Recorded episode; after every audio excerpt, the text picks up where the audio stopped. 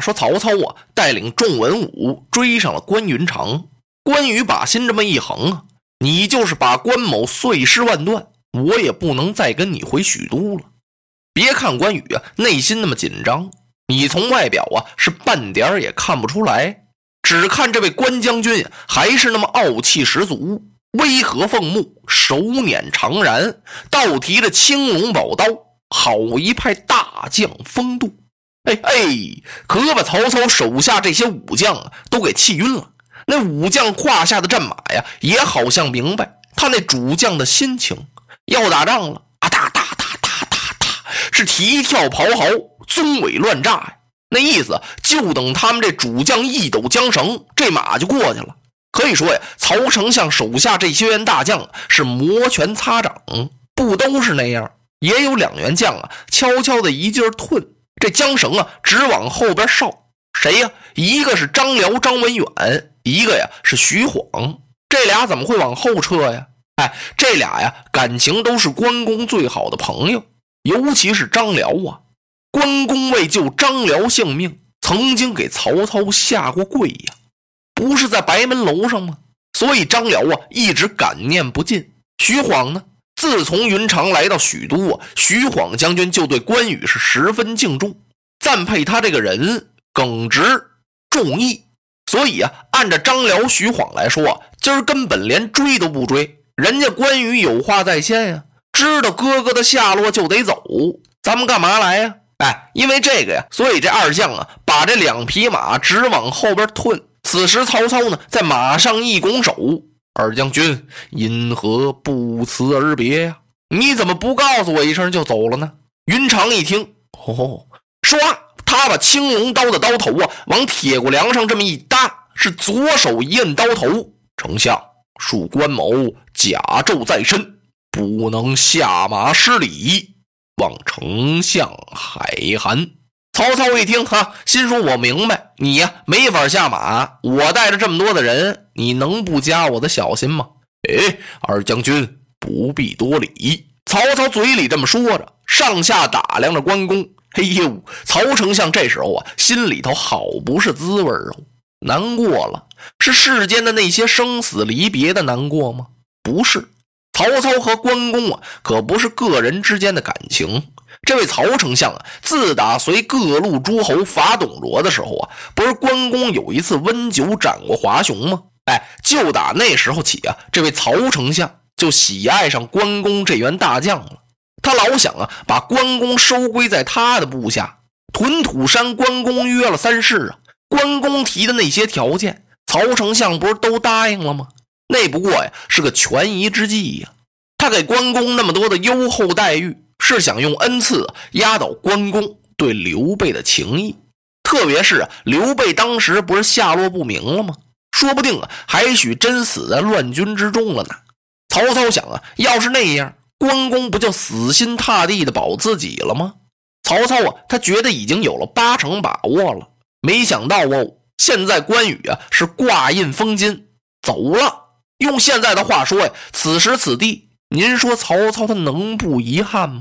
他还不能采用程昱那些谋士的主意呢。程昱不是告诉曹操最好把关公杀了吗？不行啊！屯土山约三世是自己当面亲口答应的呀。自己现在身为宰相啊，不能失信呢。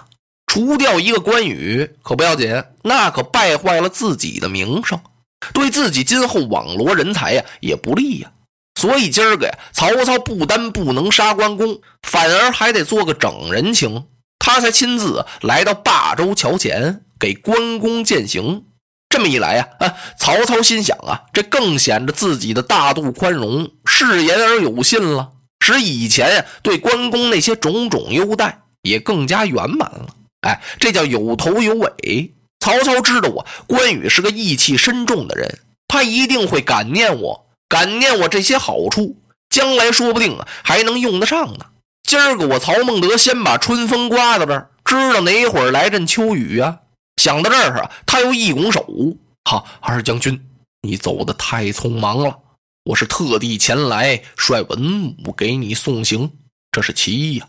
其二，我怕你一路上囊中缺乏，特地来送川资。我给你送路费来了。拿了过来。曹操一摆手啊，姐后边催过一匹马来，马上端坐着一员将啊，手里端着一朱红油漆的大盘子，盘子里铺着一块红绒，绒上边放着就是马蹄金，黄澄澄的这个金光缭绕啊。把这钱你带着吧，穷家富路送路费来了。云长摆了摆手，丞相，你赐我金银够多的了，我在丞相跟前并没有立什么汗马功劳。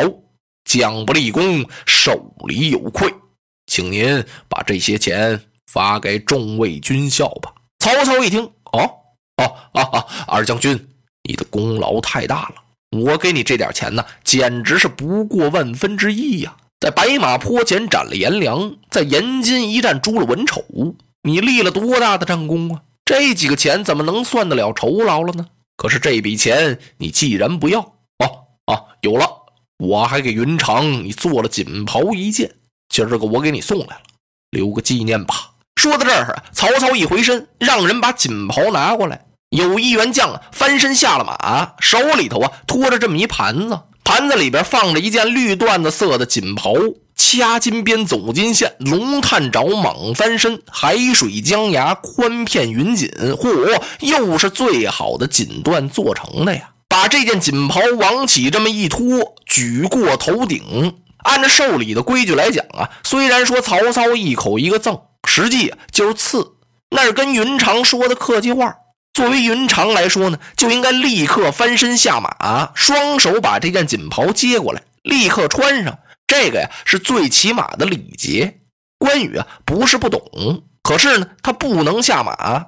这要一下马受了暗算怎么办呢？你说不下马，那刚才那金子给你，你不要，说给众家将士分一分吧。这袍子怎么办呢？得接过来呀，又不能下马接。哎，关羽这么一着急，急中生智，嘴里边说着“多谢丞相”，唰，他一抬手啊，把青龙大刀往起这么一伸，举着袍那战将啊，脸都白了，心说坏了，我给这位二将军您赠袍，您怎么在我跟前抡大刀啊？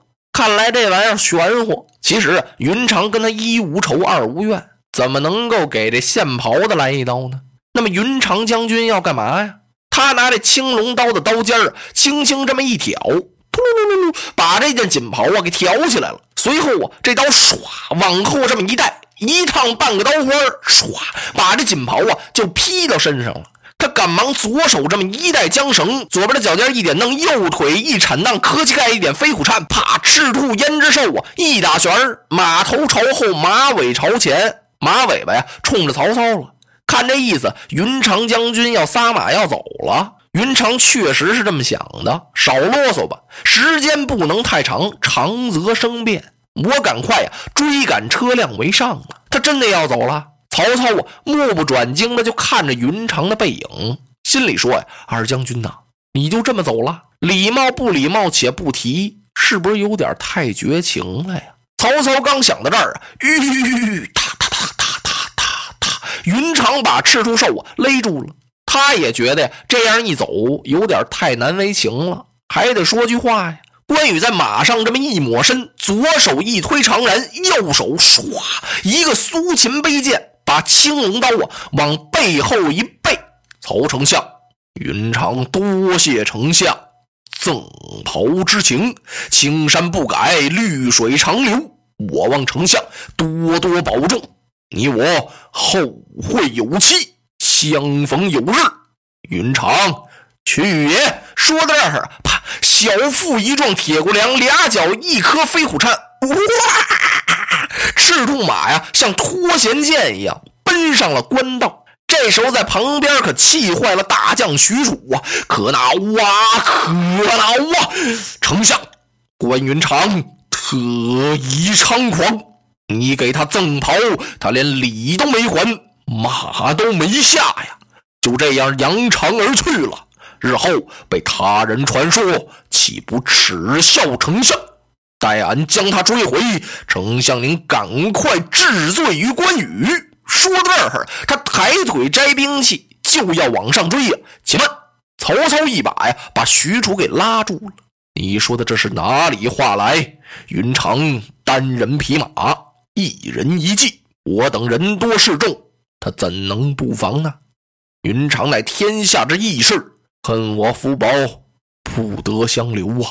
唉，这时候啊，曹操才叹了一口气，他在马上探起身来看了看，一直到看不见踪影了。这回云长着实去矣呀，他确实走了。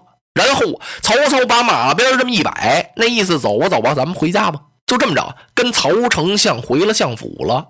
再说关羽关云长，他催开了赤兔兽，赶到官道上，想追上二嫂的车辆啊！他追出几十里地来了。关羽熟的凉棚，这么一看呢，这官道上是根本没有车辆的踪影。哎呀，云长可这一集非同小可呀，急出一身大汗来。怎么回事？这不用问呢，是曹丞相给我使了一计吧？他在桥头那儿跟我说话搭脸，不慌不忙那儿讲，暗中派人把黄嫂给劫了吧？准是这么回事云长转念一想，不能啊！曹丞相待我恩义甚重，那曹丞相怎么能做出这种事来呢？要不是曹丞相把这车辆给劫走了，这车他跑得再快，也不能跑出这么远来呢。这怎么回事云长正想着呢，忽然就听哗楞楞楞楞，马走銮铃响。云长用手一摁铁骨梁，举目一看，在对面山头之上飞来一匹战马，马上端坐一将，头裹黄金，身穿战袍，手里提着一口大刀，在这人的马脖子底下挂着一颗血淋淋的人头。他的马到云长的跟前，咔嚓一下子，战马四蹄牢扎不动。这人把大刀往手中这么一横，挡住了汉寿亭侯云长的。去路。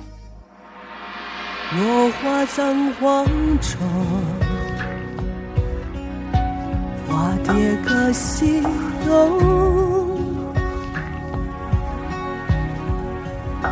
千年之后的我，重复着相同的梦。恍惚中。